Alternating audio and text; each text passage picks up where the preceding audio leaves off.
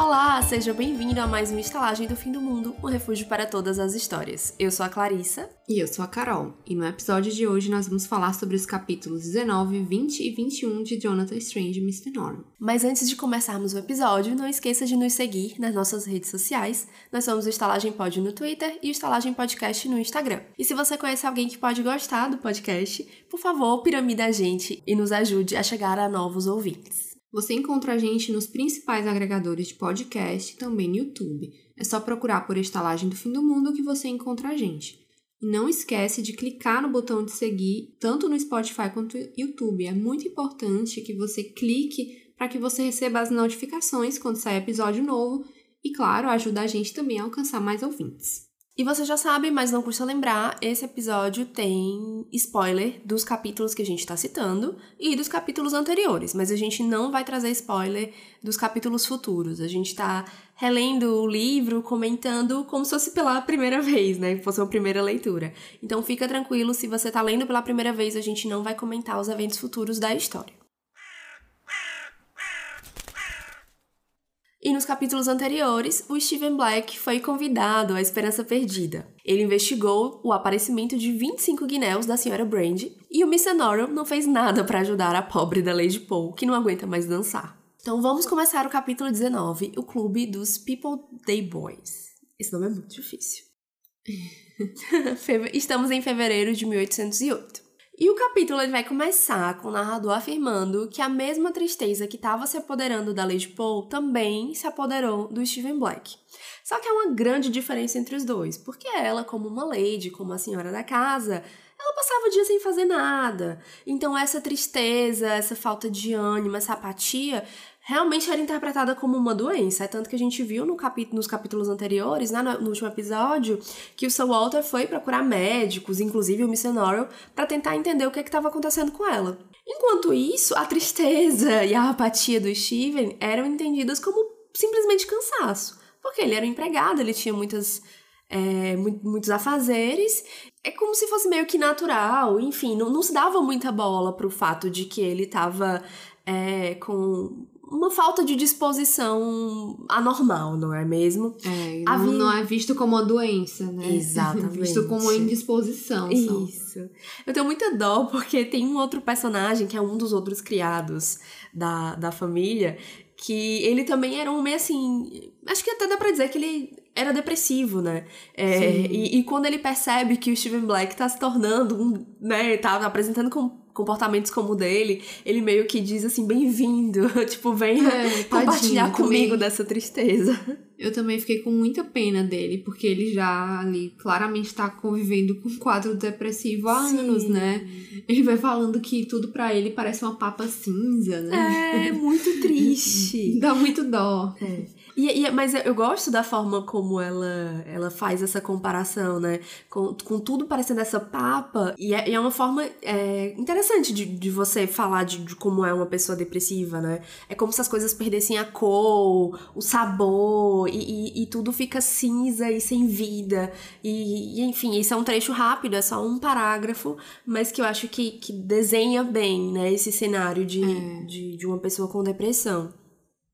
E eu acho que até o jeito dela é, narrar essa primeira parte tem um pouquinho ali de ironia, né? No jeito em que ela, ela fala que pra, pra Lady Paul é uma doença e pro Stephen é, é não é nada demais, é só indisposição. Ela, ela fala isso com ironia, né? No, é. Na forma de escrever. Sim, é, fica muito claro que a, essa diferença de classe entre os personagens faz com que os problemas dos dois sejam vistos de formas muito diferentes, tratados de formas diferentes, não é? E é assim, é uma coisa que, que é sutil, mas que tá ali no texto. Se você prestar atenção, você consegue entender exatamente o que, é que ela tá querendo dizer. Eu acho muito muito inteligente, sabe? É. Como ela coloca essas pequenas críticas, essas pequenas informações ali no, no sabe, no, nas entrelinhas. E você tem que se esforçar um pouquinho para entender, sabe? Não é difícil, não é inacessível, mas não tá dito literalmente, sabe? Eu, o que eu mais gosto, assim, acho que a gente já comentou isso outras vezes, mas eu acho que esse livro é um, do, é um dos livros em que o narrador tem mais personalidade que eu já Sim. li, sabe? Você sente que, que é um, quase um personagem. O jeito dele falar, os comentários que, que ele faz, meio irônicos, Uhum. né? E, e abusados. Sim. Então eu acho que, que o narrador é um personagem à parte aí, É. porque ele realmente se sobressai. Com Não tá só certeza. contando a história e passando ali. Tem. É como se existisse de fato um alter ego ali por trás, né? Não, e eu sinto que ele não tem aquele compromisso de ser. Ai, como é que é que os jornalistas. Parcial? De ser parcial, né? Ele deixa muito claro quando ele gosta de alguém, quando ele não gosta, a Ai, opinião não, eu te falei dele. errado. Eu É imparcial. É imparcial. Imparcial. Isso, isso. Mas ficou, acho que deu pra entender, né? Ele, ele se coloca muito no que ele tá contando, né? É, ele- você entende bem de quem ele gosta e de quem ele não gosta, né? Sim, demais. E é ótimo porque ele acaba influenciando a gente, né? E mesmo a gente vendo assim que ele é um personagem da história, mesmo que seja um personagem que a gente não sabe de fato quem é, é legal acompanhá-lo, sabe? Tipo, conhecer essa pessoa que não, não, não é nominada, né?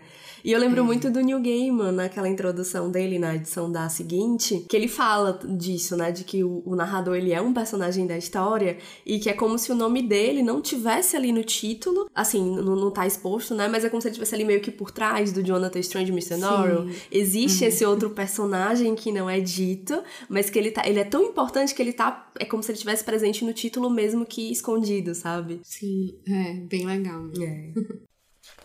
Enfim, vamos continuar. É, o Steven ele tava se sentindo mal, como eu falei antes, não é? E era como se ele tivesse meio sonâmbulo, como se ele estivesse vivendo tudo meio dentro de um sonho. E nesse sonho as coisas mais estranhas aconteciam. A gente viu alguns exemplos dessas coisas estranhas no episódio passado. E exemplificando aqui, né? É como se novos cômodos estivessem surgindo na casa dos Poe. A gente viu isso acontecendo quando ele conhece lá o Cavaleiro de Cabelo de Algodão. E tem algum motivo por algum motivo, na verdade, o Steven, ele parece saber do que se tratam esses cômodos, né? É como se ele visse assim, ah, surgiu uma porta aqui nesse corredor e essa porta leva pro arsenal da torre X, sabe? É muito... é- é- até ele se surpreende por, por perceber que aquele cômodo, aquele lugar não deveria estar ali, mas por saber do que se trata, sabe? E aí acho que é por isso que ele fica nessa aura meio de eu não sei o que eu tô vivendo, se é realidade ou, ou, ou se não é. Porque ele, ele entende, mas não compreende o que tá acontecendo, sabe? Sim. E é, é quase como se a casa dos Paul e Esperança Perdida, né, que é aquela casa que pertence ao Cavaleiro de Cabelo de Algodão, elas estivessem meio que se mesclando, sabe? Como se você conseguisse saltar de um lugar ao outro apenas atravessando um corredor, uma porta, subindo uma escada, não é? A conexão entre os dois lugares estivesse assim mu- mu- muito fácil, tá entendendo? Lembra É, como de se novo? fossem realidades paralelas que estão sobrepostas, né? Isso. E, e ele consegue acessar as duas. Exatamente, é exatamente isso. E aí, ao ver esses lugares, não é, é, de estranhos e diferentes, o Steven ele acaba se sentindo um pouquinho mais como a si mesmo. É como se aquelas imagens acabassem despertando nele é, quem ele é, né? E tirando ele um pouco desse lugar, desse sonho vazio, e fizesse com que ele voltasse a ser quem, enfim, quem ele era antes disso tudo acontecer. E aí, num certo dia, o Steven vai ao People Day Boys, que era um clube dedicado aos criados de alto nível de Londres. e, Chiques. né, eles tinham um dia de encontro lá, uma vez por mês, que eles se reuniam pra conversar, pra fofocar dos seus patrões. Enfim, como qualquer clube desse tipo, não é? Mas o clube tava, enfim, aberto nos outros dias e ele parou lá pra, enfim, tomar uma bebida, dar uma descansada. ele, né, pediu um vinho do Porto. Não é maravilhoso? Fino. Queria, inclusive, um vinho. E aí o Steven, como ele não tava se sentindo no- no seu melhor momento, né? Ele acaba se sentando num lugar reservado. E por conta dessa condição deprimida que ele tava, em que ele estava, as pessoas passavam, cumprimentavam e ele acabava nem, nem respondendo, assim. É como se ele tivesse tão apático, tão desconectado da realidade, que as pessoas falavam, tipo, oi, cumprimentavam e ele não, não, não reagia a isso, né? Só que logo ele escuta um sussurro dizendo o seguinte: Faz muito bem em não lhes dar atenção, porque, ao fim e ao cabo, o que são eles se não criados e burros de carga? E quando, com a minha assistência, o senhor for elevado a seu devido lugar de pináculo da nobreza e da grandeza, será um enorme consolo lembrar-se de que lhes rejeitou a amizade. Quem mais poderia ser tão soberbo dizendo coisa desse tipo do que não o nosso querido cavalheiro de cabelo de algodão, não é mesmo? Foi ele quem falou, e ele logo surgiu e se sentou junto ao Steven. É, ele começa a falar, porque, enfim, ele é aquela pessoa tão autocentrada que ele fala como se estivesse numa conversa e a outra pessoa nem responde e ele acha que tá tudo certo. Eu acho muito interessante a cabeça dele, porque ele é extremamente autocentrado. Ele não escuta É. o que a outra pessoa quer dizer e quando escuta, diz assim: ah, não vou dar bola pra isso, não, vou fazer do meu jeito mesmo, que é melhor. E o bom é que ele, ele fala que as outras pessoas são egoístas, né? Isso. Ele imagine. benfeitor, ele só ajuda as pessoas. Pobre do Steven da Lady Poe antes dele entrar na vida dos dois, não é mesmo? Sim. Aí ele é muito aquelas pessoas que forçam a amizade, sabe? Assim, Super. você acabou de conhecer a pessoa, mas ela já acha que ela sabe tudo sobre você, Nossa, já vem sim. invadindo o seu espaço pessoal. Uhum, faz a íntima, né? Acha que sabe tudo, que sabe que é melhor pra você. Nossa, insuportável. Mas ao mesmo tempo, ele como personagem eu acho sensacional, É porque é muito né? engraçado. eu sempre me divirto nos diálogos dele, sabe? Nas coisas que ele fala, enfim. Os monólogos, né? Monólogos, tem, né? praticamente. Verdade. Tem razão. E aí ele se sentou junto com o Steve, né? E já vai falando, falando, falando, e fala sobre como ele tava decepcionado com aquela Londres que ele encontrou depois de tanto tempo, né? Porque a Londres de antes sim é que era boa. Porque era uma Londres que vivia magia, que você encontrava criaturas mágicas por todo lado. E que a magia dessa Londres, olha aí uma informação importante, era muito influenciada por ele, dependia muito dele. Então, o fato da Londres de hoje o incomodá-lo provavelmente está relacionado a isso, né? Inclusive, ele faz uma comparação entre o Steven, que é sempre muito educado, e outras pessoas ali de Londres que são mal educadas, que não sabem seguir os protocolos corretamente. E eu acho que ele tava ali dando uma cutucada, uma indireta pro Mr. Norrell, sabe? É. É que tem uma coisa engraçada que ele também fala, é Uhum. que não tem nada melhor do que é, uma pessoa chegar e falar com você e se referir é, e se referir a você com todos os seus títulos hon- honoríficos. Sim. Nossa, não consigo pensar em nada melhor que isso. Nossa, imagine. com certeza.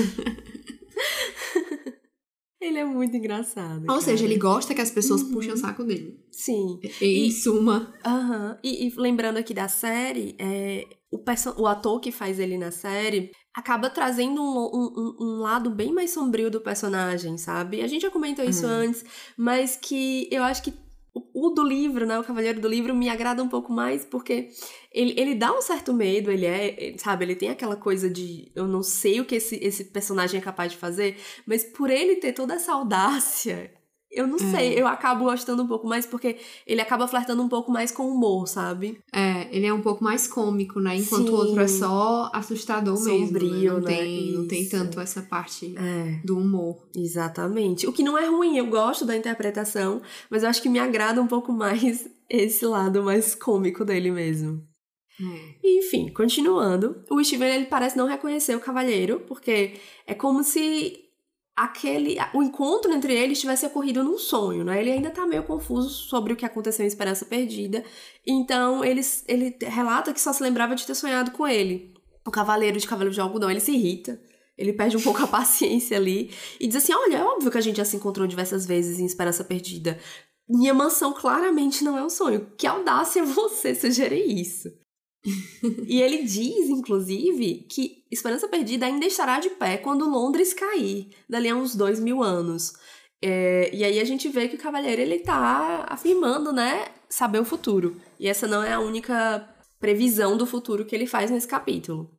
E aí, enquanto eles conversam, o Steven acaba descobrindo que tudo que estava acontecendo com ele realmente havia sido um encantamento, né? Ele havia sido encantado pelo cavaleiro. E ele diz que não entende o porquê que ele merecia tanto, já que ele era só um, um empregado, né? E que, pelo tom do cavalheiro, aquilo parecia, parecia ser uma coisa boa, então o Steven acreditou. Que é mais uma confirmação dessa personalidade do Steven que a gente já falou no episódio passado bastante, não é? Que ele é muito. é, ele é um homem muito. Ai, eu não sei que palavra usar. Pera, deixa eu organizar meus Humilde? pensamentos. Acho que humilde, sim. É, ele não, não- Ai, meu Deus. Faltou a palavra, sabe? Mas assim, ele é muito. É, ele, ele não confronta, né? Isso, ele... e ele acredita nas pessoas, sabe? Se o cara tá dizendo que isso é uma coisa boa, ele, não, tudo bem, então você é uma pessoa, sabe, de boa, boa aparência, parece uma pessoa boa, então eu vou acreditar em você, não teria por que você me enganar. Ele é ingênuo, pronto, acho que é um pouco ingênuo o que eu queria dizer. Sim. Enfim. E ao mesmo tempo ele, ele não lê muito bem o cavaleiro, né? Não. Porque ele, é tipo, ele pede pra. Ó, assim, Ah, obrigada sim. pelo presente. Sim. Amei que você me considera pra caramba e me leva pra essa festa. Mas eu tô assim. Ele até diz, né? A vida pra mim se tornou um fardo. Então, se Sim. você puder me liberar desse feitiço aí, eu agradeço. Beijo. E é claro que o Cavaleiro de Cabelo de Algodão não liga pro protesto dele, pro pedido, assim. Eu, eu adoro porque ele responde assim, tipo, ah, não seja tolo. Por que, que eu faria isso, sabe? Tipo, Né? Tipo, não.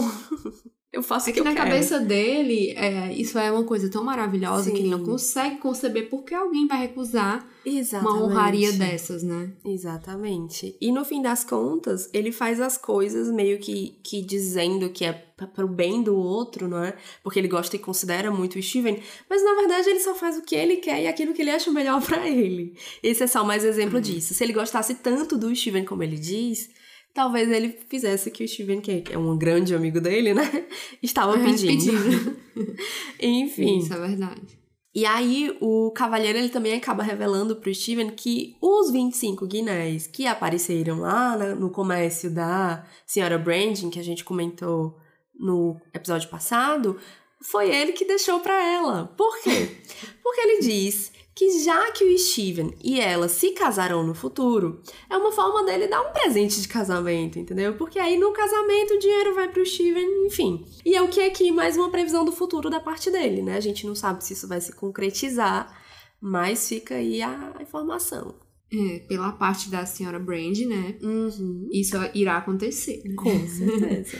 Ela já disse sim, né? Só falta ele fazer o É. pedido. É, e o Cavalheiro, ele né, continua no monólogo e acaba afirmando que o Sir Paul é o principal inimigo do Steven. Ele continua naquele papo de que o Steven tem muitos inimigos e que ele tá cercado por pessoas cruéis e que não querem o bem dele. E que isso acontece porque o Sir Paul faz o Steven trabalhar, o que é uma coisa horrorosa, não é mesmo? Que audácia fazer alguém trabalhar.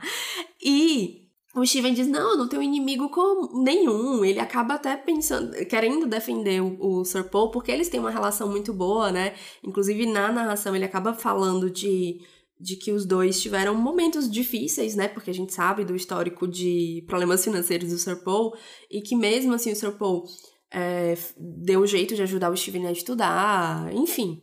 É, eles têm uma relação muito boa.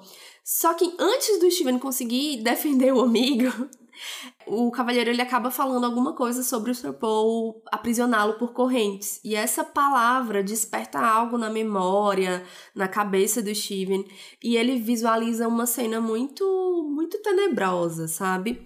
É algo que envolve um ambiente sujo e que envolve o som de correntes, não é? Ele fica um pouco em dúvida se isso é uma memória, se ele já esteve nesse lugar, mas a memória é muito vívida, né? A imagem é muito vívida e ele não tem certeza. Só que assim, ele não tem muito tempo de pensar a respeito. O cavalheiro claramente não escuta nada do que Steven falou ou tentou falar, não percebe que aconteceu alguma coisa com ele, continua no blá blá blá dele. E continua na- falando sobre a crueldade do Sir Walter, não é mesmo? e o Steven, quando volta a prestar atenção na conversa, ele escuta o cavalheiro falando sobre torná-lo o rei de algum reino encantado. E o Steven diz Essa logo, não. parte é engraçada. É muito bom. O Steven, não, não, não quero ser rei de coisa nenhuma. Eu acho que ele, ele, é- ele acaba entendendo que o Reino Encantado não é um lugar muito bom para humanos, porque o fato dele voltar de lá sempre se sentindo tão mal, tão cansado, ele interpreta como se o Reino Encantado não fizesse bem a ele, né? E provavelmente aos outros humanos que vão até lá. E aí ele solicita, né, como a Carol falou antes, que o encantamento fosse tirado, diz que não queria reino encantado nenhum, mas o cavaleiro diz assim: "Ah, você não sabe de nada, deixa que eu decida aqui as coisas". E o capítulo termina com o cavaleiro divagando sobre quais são os reinos que seriam adequados pro pro Steven comandar. Deixa eu até procurar aqui, porque eu acho os nomes dos, dos lugares que ele sugere maravilhosos. Me dá um instante. É quase calma. como se ele estivesse escolhendo assim, uma casa ali na Toscana pra Exatamente. Olha, as opções são bênçãos, bênçãos incalculáveis e tenha dó. Só que ele acha que tenha dó não é assim bom o suficiente pro Steven. Então ele fica lá pensando e confabulando sobre qual seria o reino apropriado e o capítulo acaba. Gente, tadinho do Steven, sério, um amigo como esse. Você não precisa de inimigos, não é mesmo? Não precisa. Melhor não ter, né? Melhor não. Vamos agora para o capítulo 20, o chapeleiro inverossímil. É, alguns políticos eles estavam meio insatisfeitos com o Mr. Norrie e com a magia, né? Eles esperavam que com a entrada da magia e a balança da guerra ia, ia vir a favor da Inglaterra e que eles iam ganhar facilmente, mas não foi isso que aconteceu. E o Mr. Norrie, ele estava tentando é, criar um hype aí na, nos poderes dele, né? Mostrar que ele era, ai, que ele era insubstituível, que ele era muito poderoso e que só ele podia fazer as coisas. Então ele, quando alguém pedia para ele fazer alguma coisa, ele dizia que para realizar determinado feito mágico ia se preciso do, 12 magos juntos, reunidos e tudo mais, mas ele não queria que ele não queria dizer que precisam de mais magos, ele queria dizer que ele faz o trabalho de 12. Ele queria Uhum. meio que encher a bola dele. Só que, né, obviamente quem ouviu isso entendeu que ele precisava de ajudantes. Então alguns políticos é, começaram a se movimentar para criar uma escola de magia para o Mr. Norrell é, organizar e treinar essas pessoas. Só que isso era tipo o pior pesadelo do Mr. Norrell, uma escola de formação de magos. Ele não queria fazer isso e ele achou que essa conversa ia desaparecer logo, só que é, che acabou chegando no rei, né? Então, ele teve um certo trabalho para se desvencilhar disso. É, fui falar que não dava para fazer isso, porque para treinar esses jovens eles teriam primeiro que achar quem eram esses, essas pessoas habilidosas que tivessem é, predisposição para magia e que isso ia demorar muito tempo, enfim, deu várias desculpas e acabaram desistindo é, de fazer a escola. E aí eu, é um dos momentos que eu acho legal do narrador. Ai, deixa eu ver se eu acho aqui. O bom é que nós duas ficamos com o livro do lado e a gente sempre acaba consultando, né? Ah, e nessa hora que eu achei interessante o que o, o, que o narrador diz, né? Ele fala aqui.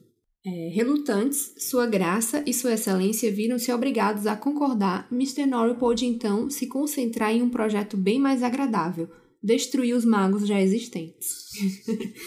e aí você percebe como ele não estava nem um pouco afim de fazer essa escola, né? Uhum. É, e desde o capítulo 1 fica muito claro, né, que o, o missionário tem dois objetivos. Um, restaurar a causa da magia inglesa e dois, destruir qualquer outro mago. É. o alvo dele agora era... Na verdade, agora não, né? Desde que ele chegou em Londres, o alvo dele eram os magos de rua. Ele queria acabar com os magos de rua. O que ele queria é que só quem tivesse autorização Uhum. para realizar magia pudesse fazer. Mas o, negócio é que só ele tinha essa autorização. Então, basicamente, ele queria acabar com os magos. Né? E se dependesse dele, ninguém mais teria, né? Claramente. Isso, é. Isso aí já ele já deixou claro. Enfim, acabou que ele conseguiu o que ele queria. Os magos de rua foram expulsos. E acabou que, como isso aconteceu em Londres, as demais cidades é, seguiram o exemplo e foram expulsando seus magos de rua também. Porque o, o objetivo dele não estava é, circunscrito a Londres. Então ele não ficava satisfeito se só os magos de rua de Londres fossem expulsos. Ele queria que todos fossem expulsos. E ele conseguiu o que ele queria. O único que ele não conseguiu se livrar foi o Vínculos, que cagou para a expulsão e continuou na barraquinha dele fazendo o que ele sempre fazia. Num dia aí qualquer, é, o Vínculos ele estava na barraquinha dele e recebeu um cliente que dizia ser um chapeleiro. Que o Vínculos, que não é bobo nem nada, né? Na verdade, ele é bem safo, ele já sacou que esse chapeleiro aí tava meio esquisito e é engraçado que ele fala que o, o, o chapeleiro não sabia os termos técnicos Sim. de, de quem fabricava chapéu. E a gente se pergunta como ele sabia disso, né? Não é. Não, e ele fala também da aparência, né? Que o lookinho do chapeleiro É. seria considerado fora de moda 20 anos atrás. É, então, então- tudo no chapeleiro gritava que ele não era chapeleiro coisa nenhuma. Esse chapeleiro veio pedindo um encantamento para se casar com uma das princesas para quem ele fazia chapéus, né? E aí, enquanto eles vão discutindo a respeito do tipo de encantamento, onde colocar esse encantamento, o Vínculos é, confronta, né, e desmascara o chapeleiro, dizendo que ele não era chapeleiro coisa nenhuma, né? E o chapeleiro, na verdade, era o Childermas, que foi mandado pelo Mr. Norrell para lá para se livrar do Vínculos de uma vez por todas. Mas como é, o próprio Childermas fala, ele estava mais querendo fazer as coisas do jeito dele, Childermas, e não da maneira como o Mr. Norrell queria. Aí os dois acabam indo para um, um bar discutir lá, né? Conversar Uhum. melhor lá. E ali, enquanto eles estavam discutindo isso, é, o, o Vínculos meio que é, simulam uma, queda, uma coisa assim, e se joga é muito em cima ator. do. É. se joga em cima do Childermas e, e bota a mão no bolso dele e rouba um bocado de coisas, né? É, e o Childermas, que também é bem ligeiro, ele percebe que, que tinha coisa faltando do bolso Uhum. dele, né? Alguns itens, como dois encantamentos para fazer um homem obstinado deixar Londres e um encantamento para descobrir o que meu inimigo faz no momento. Que eram os encantamentos que o, o Mr. Norrell mandou pro, pro Childermas para ele conseguir se livrar do vínculos. Mas aí o Childermas resolve fazer isso do jeito dele. É, vamos então para o capítulo 21, o baralho de Marcélia. Os eventos do capítulo anterior, eles continuam aqui, né? Eles vão para a cervejaria, na cervejaria Pineapple, e aí os dois ficam conversando. O Vínculos, ele volta a recitar a profecia do Rei Corvo. Ele revela que não foi ele que escreveu, né? Que ela era uma coisa que ele tirou de um livro. E o Childemas fica interessado nesse livro porque, enfim, o, o Mr. Norrell, todo e qualquer livro que fala de magia é do interesse do Mr. Norrell, né? E já que era um exemplar que ele não conhecia, que ele não tinha, é, ele quis saber, né? Onde que estava esse livro, né? Quem que deu esse livro. Inclusive, o Childemas faz uma coisa aqui que eu achei super... Aquela coisa do... Sabe o proletário que defende o capitalista? Sim. Que ele fala assim, ai, você tem esse livro aí, de quem que você roubou esse livro? Horrível. Como que só porque ele é um, um coitado do miserável, ele não tem direito de ter um livro. Nossa, o Children, ele me decepcionou muito nesses dois capítulos.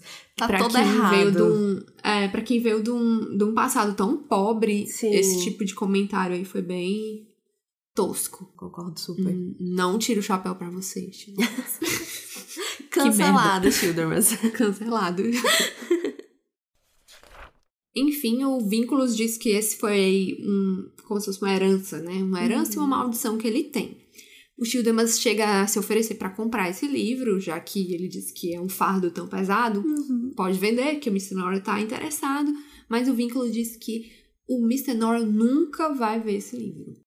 O Childemas então pega um baralho que ele tinha, que ele tinha feito, né? Desenhado esse baralho em pedaços de papel. Ele era muito pobre, então é, ele isso desenhou. é muito legal. Uhum. É, porque como foi desenhar? Ele, ele era pobre e ele desenhou com base em outro baralho.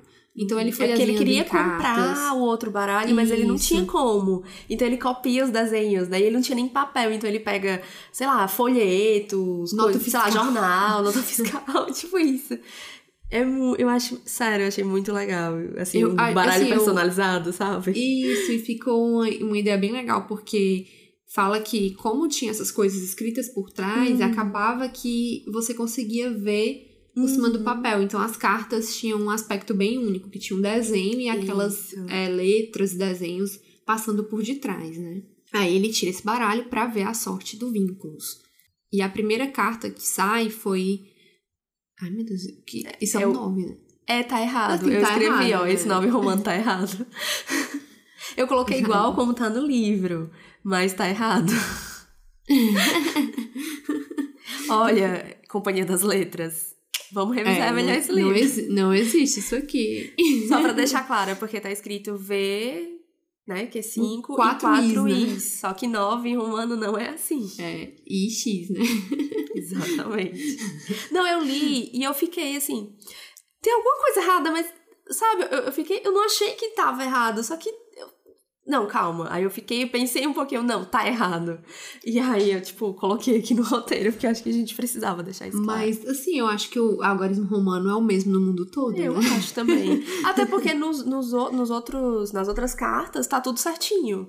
E outra coisa, mesmo que fosse diferente, sei lá, em inglês, quando você traduz, você tem que adaptar. Então eles precisariam É. ter colocado o, o IX da gente, né? Como a gente Ficou lê o romano. aí. Tá esquisito, tá esquisito. Mas, tudo enfim, bem, né? essa primeira carta que saiu É. foi o Eremita, né? Não, só um parênteses. Assim, em tantos capítulos, a gente tá no 21, né? Em 21 capítulos, 200 páginas, acho que foi o primeiro, primeiro erro que a gente Foi. notou, né?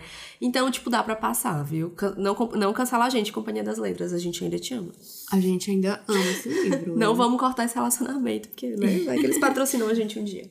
Vai que a gente também erra um dia, né? E Não. aí, com- Não, eu já errei várias vezes, viu? com certeza eu erro também. todo dia. Sempre. Pelo direito de errar. É, nos ame, Companhia das Letras. Ai, meu Deus, loucas. Enfim. Voltando.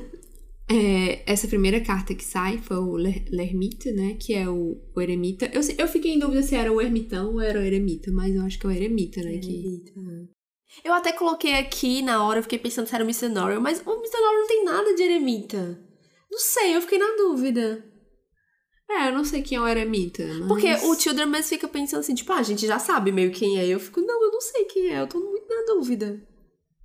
É. Então Se fica o vocês souberem, ouvintes, digam pra gente. Porque apesar da releitura, não sei. É, eu acho que quem lê tarô talvez É. saiba o que significa isso. Pronto. É, é, isso é uma coisa que eu precisava dizer. Gente, que falta faz nesse capítulo entender mais de tarô? Porque eu fiquei muito, tipo assim, o que, que essas cartas significam? Eu ainda fui procurar, tentar entender. Mas, cara, é muita informação, não dava pra trazer tudo. Até porque eu não tava entendendo, é- realmente é um negócio meio difícil, assim. Então, a gente não vai destrinchar as cartas aqui, porque não tem, temos conhecimento sobre isso. Mas se você joga tarô, se você tem conhecimento sobre o baralho de Marcélia, fala com a gente, manda uma mensagem que a gente pode, sei lá, fazer um episódio extra só pra, enfim, interpretar melhor essas cartas. Porque eu fiquei muito curiosa, sabe? É, eu até acho procurei. legal tarô. Pois é, eu adoro. Eu procurei algum recap, alguma coisa, se alguém tinha interpretado as cartas especificamente, sabe? Mas não achei nada muito, enfim, que agregasse, que desse pra gente trazer algum, é, né, alguma informação a mais. Então, o que tem aqui são as nossas interpretações junto com o que a gente leu e, enfim, né, as informações que a gente tem do livro. Mas sobre as cartas em si, não, não temos muitas interpretações. A carta seguinte era a Lemá, que é uma carta sem número. E depois ele tira a, carta oitava, né? La, La Justice e o dois de paus, que representavam encruzilhada. E essas cartas, elas indicavam que o vínculo estava ponderando sobre alguma coisa e que ele já tinha chegado a uma decisão, viajar, ele ia partir. Então, o Shildema se deu conta de que todo aquele trabalho que eles estavam tendo para se livrar dele não, não interessava, porque ele já tinha decidido que ia partir dali. E aí ele puxa mais uma carta, né, o Valet de Coupe, que dizia que o vínculo tinha uma mensagem a entregar para alguém. E aí é, o Shildemas até pergunta para ele, né, se é- a próxima carta vai ser o destinatário. E o vínculo diz que sim, né, e puxa a carta para confirmar, que é o Cavalier de Baton, que é o Cavaleiro de Paus, que era um homem de chapéu de aba larga montado num cavalo de cor clara. A região rural pela qual cavalgava era sugerida por algumas pedras em volta de tufos de gramas nos cascos do cavalo. Suas roupas eram bem feitas, pareciam caras, e por um motivo inexplicável ele portava uma clava pesada. Chamá- Chamá-la de clava, na verdade, fazia soar mais grandiosa do que era. Não passava de um galho grosso arrancado de uma árvore de uma cerca viva. O Oh. que me chamou a atenção dessa história também foi que, tipo, como ele conseguiu tirar tudo isso de uma carta que tinha Né? sido desenhada em cima de um guardanapo, assim. Tem, tem muitos detalhes, né? Uma riqueza de detalhes que é surpreendente. A habilidade de desenho do vínculo, do vínculos não, do Childerman tá assim, de parabéns. tá É arrasando. um artista, não é mesmo? Sim. O Shidemas, então, ele começa a puxar mais cartas. E depois vem o Dois de Espadas, o Le Pendu e Le Monde. Que ele acabou da chegando à conclusão de que os dois. ele chega à conclusão de que os dois poderiam se encontrar, né? Que haveria algum tipo de provação. E que depois disso, né, desse embate, dessa provação, o Vínculos poderia não sobreviver a, ao que ia acontecer, mas que o objetivo dele seria alcançado.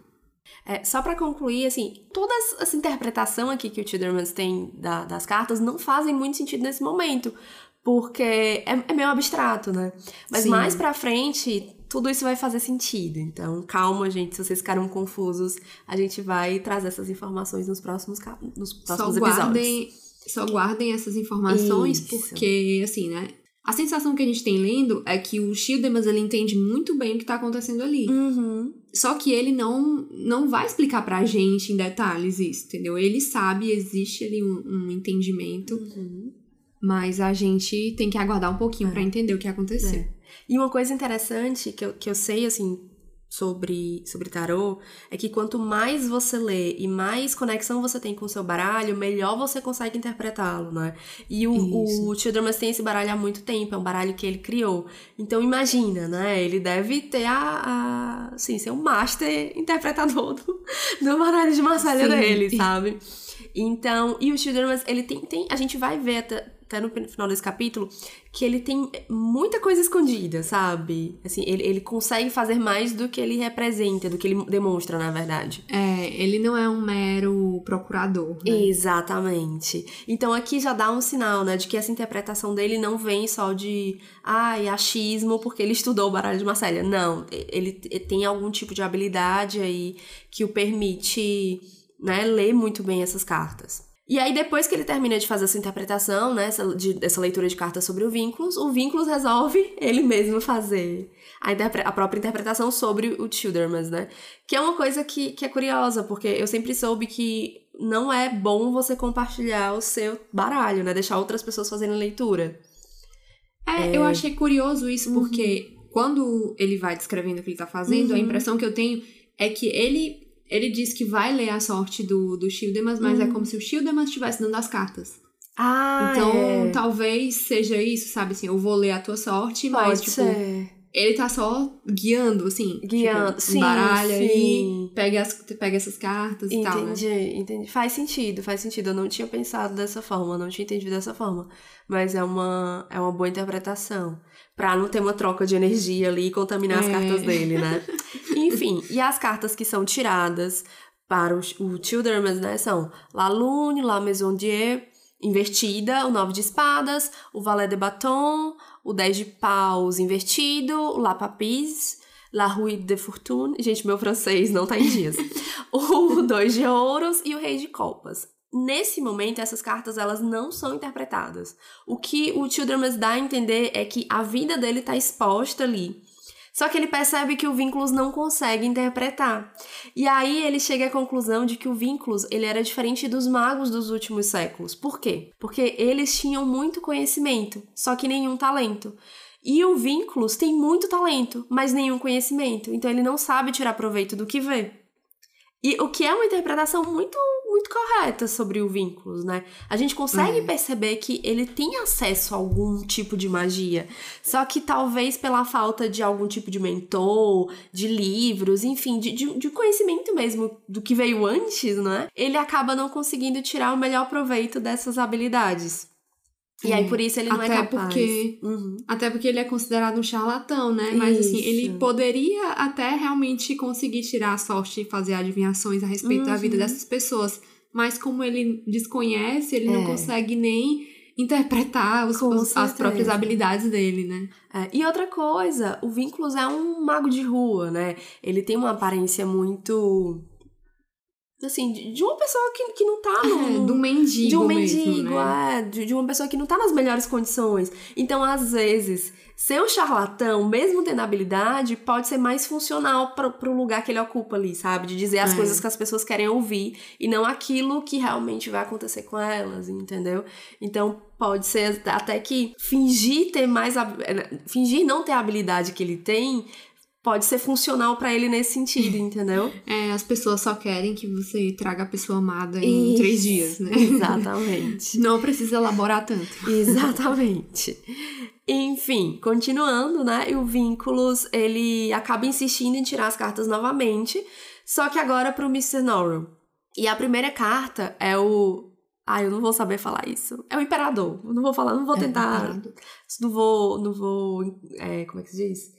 Ai, ah, peraí, qual é a palavra? A gente bota Arruinar. a Google. A gente bota Ai, aqui a, a, a, Google Tradutor.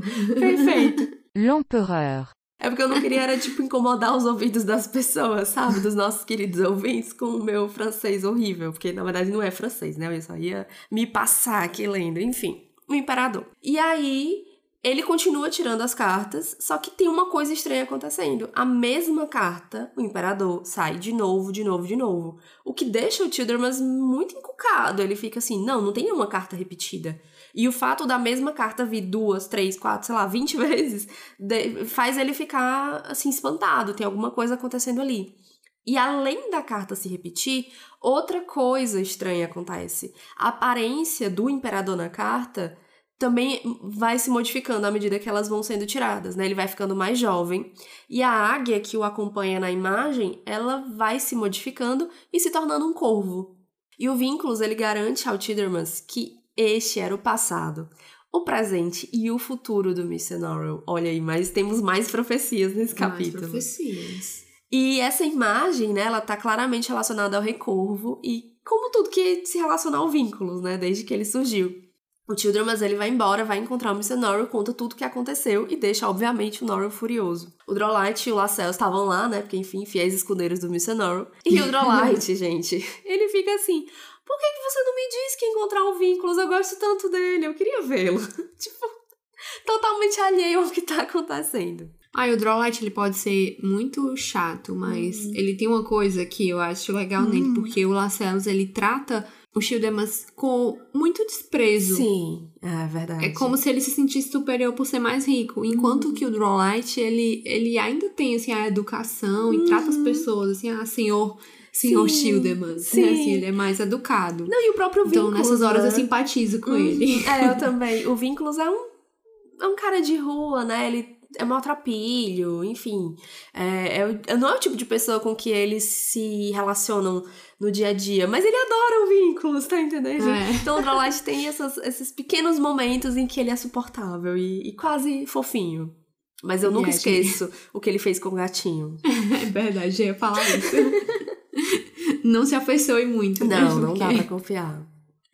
Enfim, o Nora também fica pé da vida porque o Tillerman estava usando cartas e ele sabe que o Norrell abomina esse tipo de prática baixa. Porque, enfim, o Norrell é um chato, né?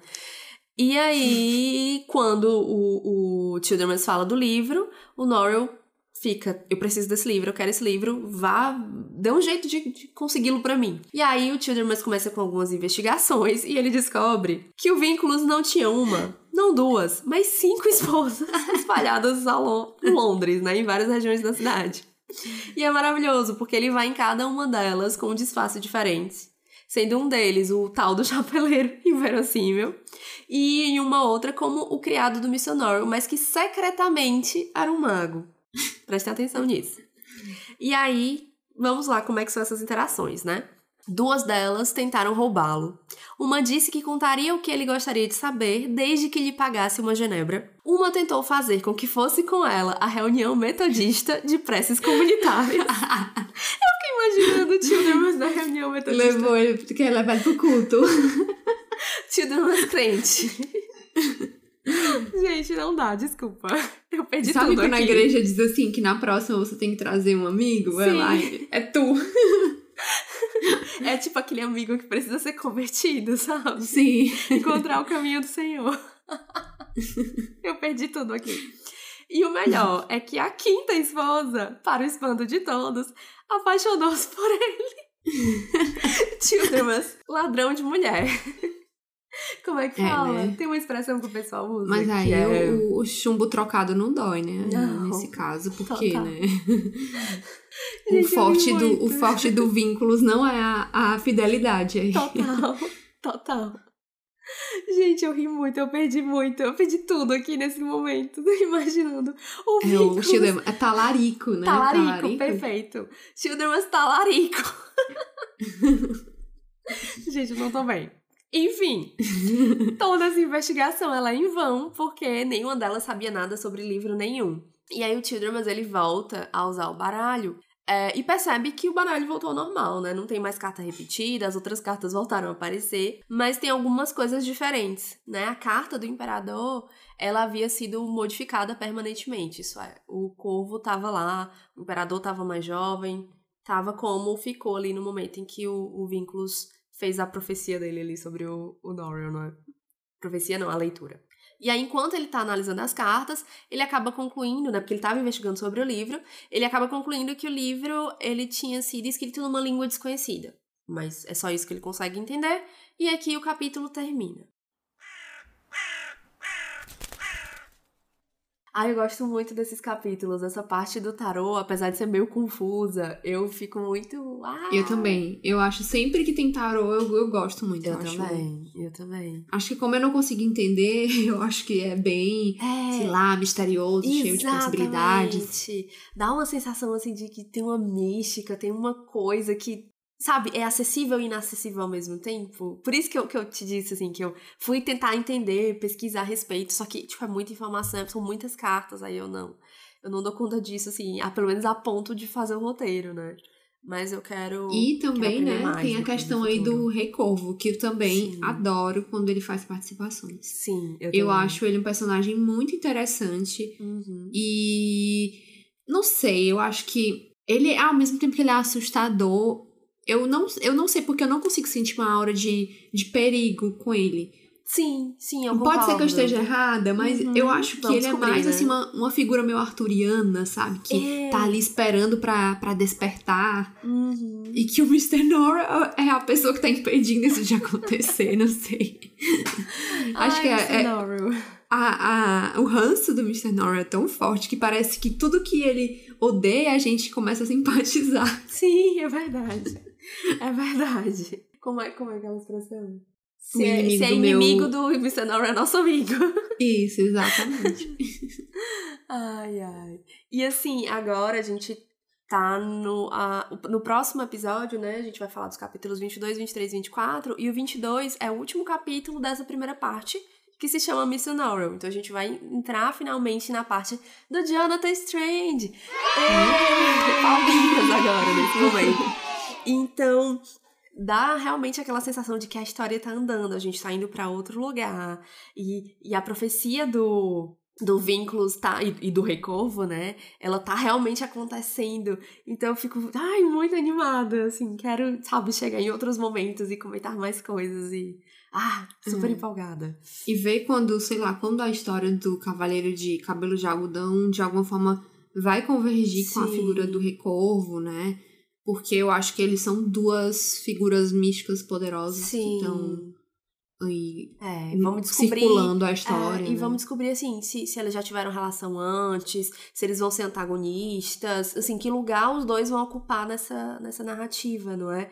Eu fico, ah, quero É, será que na época do Rei. Corvo Uhum. ele tinha uma boa relação com esses, Uhum. com esses seres é, do, das outras terras, né? Porque Uhum. ele tinha reinos em outros. Isso, Assim, fora da Inglaterra. Então, será Isso. que naquela época tinha uma parceria? Será que não tinha? Uhum. Será que ele era mais poderoso do que essas criaturas, não é? É. Ai, fico. Ai, quero muito ler mais e chegar mais na frente e discutir tudo isso. Ai, muito empolgada. Muito, muito, muito Ai, empolgada. gente, leiam, leiam, venham ler com a gente. Comentem Mandem mensagem gente. pra gente. Ai, eu cansei de pedir, vocês ouvintes. Vocês são muito maus com a gente. A gente tá aqui, sabe, lendo empolgada e falando as coisas e ninguém manda um e-mail. É muito humilhante, sabe? Vamos lá, comunidade literária de É. York. Usem essa hashtag, afinal a gente nunca A disse gente que. nunca falou disso. A nossa, a nossa hashtag pro projeto de leitura. Se vocês quiserem postar alguma coisa nas redes sociais, é, que estão lendo os livros ou qualquer coisa relacionada, coloquem lá a hashtag Sociedade Literária de York. Isso. É o nosso Que aí a o gente. É o nosso grupo. É. Melhores pessoas. Ai, eu amo. E só abrindo aqui um parênteses, abrindo parênteses não, mas comentando aqui sobre a série, é, a gente tem essa cena da leitura das cartas, só que lá no primeiro episódio, eu acho até que eu comentei isso antes, é, só que é, é bem rápida, bem diferente, é logo que o Childerman chega com o Mr. Norrell em Londres, mas eles não vão pro bar. Enfim, a leitura que é feita é apenas do, do Vínculos, né? Que tem a, é. a carta lá com que a manchinha vai se aument, vai aumentando e vai se, e vai se transformando no corvo. E não tem o, esse encontro do, do Steven Black com o Cavalheiro no, no, no clube. Ele, esse encontro não acontece, né, Carol? Pelo menos pelo que é. eu lembro, não. É, também não me lembro disso, é. não. Mas acho que eles vão. Eles vão pra Esperança Perdida é, e tudo mais, isso. mas. Mas não, não tem essa cena. Enfim, é aquilo que a gente já comentou, né? A série é bem, bem mais curta, não dá para ter todos esses detalhes. E tudo bem. É. é. Então, acho que é isso. Tem, temos mais isso. comentários? Acho que não, né? Acho que não. São capítulos curtos, tem pouquíssimas notas de rodapé, pelo que eu lembro. São pouquíssimas é. informações, saudades, grandes notas de rodapé. Mas, enfim, empolgada para o próximo, que será o último da temporada, né? É, aguardem, vai ter férias. É, fiquem, fiquem de olho, porque a gente tá na reta final. Mas vocês aproveitam para ouvir algum que vocês não tenham ouvido ainda. Exatamente. Maratona Ou algum, de novo. Isso, algum que vocês esperaram para ler o livro antes, uhum. depois escutar. Exatamente. Compartilha com os amigos, manda para eles para vocês discutirem juntos, sei lá, gente, vamos, vamos Vamos espalhar vamos, a palavra. É, exatamente. Vamos engajar. E se vocês começarem a mandar mensagem pra gente, interagirem, a gente pode pensar em fazer, sei lá, um grupo no Telegram, alguma coisa para trocar figurinha, para enquanto tá lendo e, né, compartilhando impressões. Enfim, para ser uma. para criar um, um, um, espaço de diálogo maior, não é mesmo? Isso ainda não foi feito porque, enfim, só eu e a Carol vamos ficar no grupo, não tem, não tem sentido. Mas se tivesse lá duas, três pessoas que queiram participar, a gente pode pensar em fazer isso, né? Talvez não só pro Jonathan Strange Missionário, mas pro podcast como um todo. Vamos fazer aí a nossa comunidade crescer. É isso, gente. Não deixe a gente falando que sozinha. Não, por favor. a gente é muito legal. Prometemos, viu? A gente promete. Mas não sei. Ai. Somos. Aqui é Satanares. escorpião! escorpião, amo escorpião. Mas a gente jura que é legal, né? É, prometemos. Dois dos melhores signos. Pelo menos eu acho nossos signos maravilhosos. Também acho. Arianja. Arianja. ai, ai. E é isso, então. A gente fica por aqui. Nos vemos daqui a 15 dias. Mandem mensagem pra gente. Lembre do nosso e-mail, salagempodcast.gmail.com. Tchau! Tchau e até a próxima!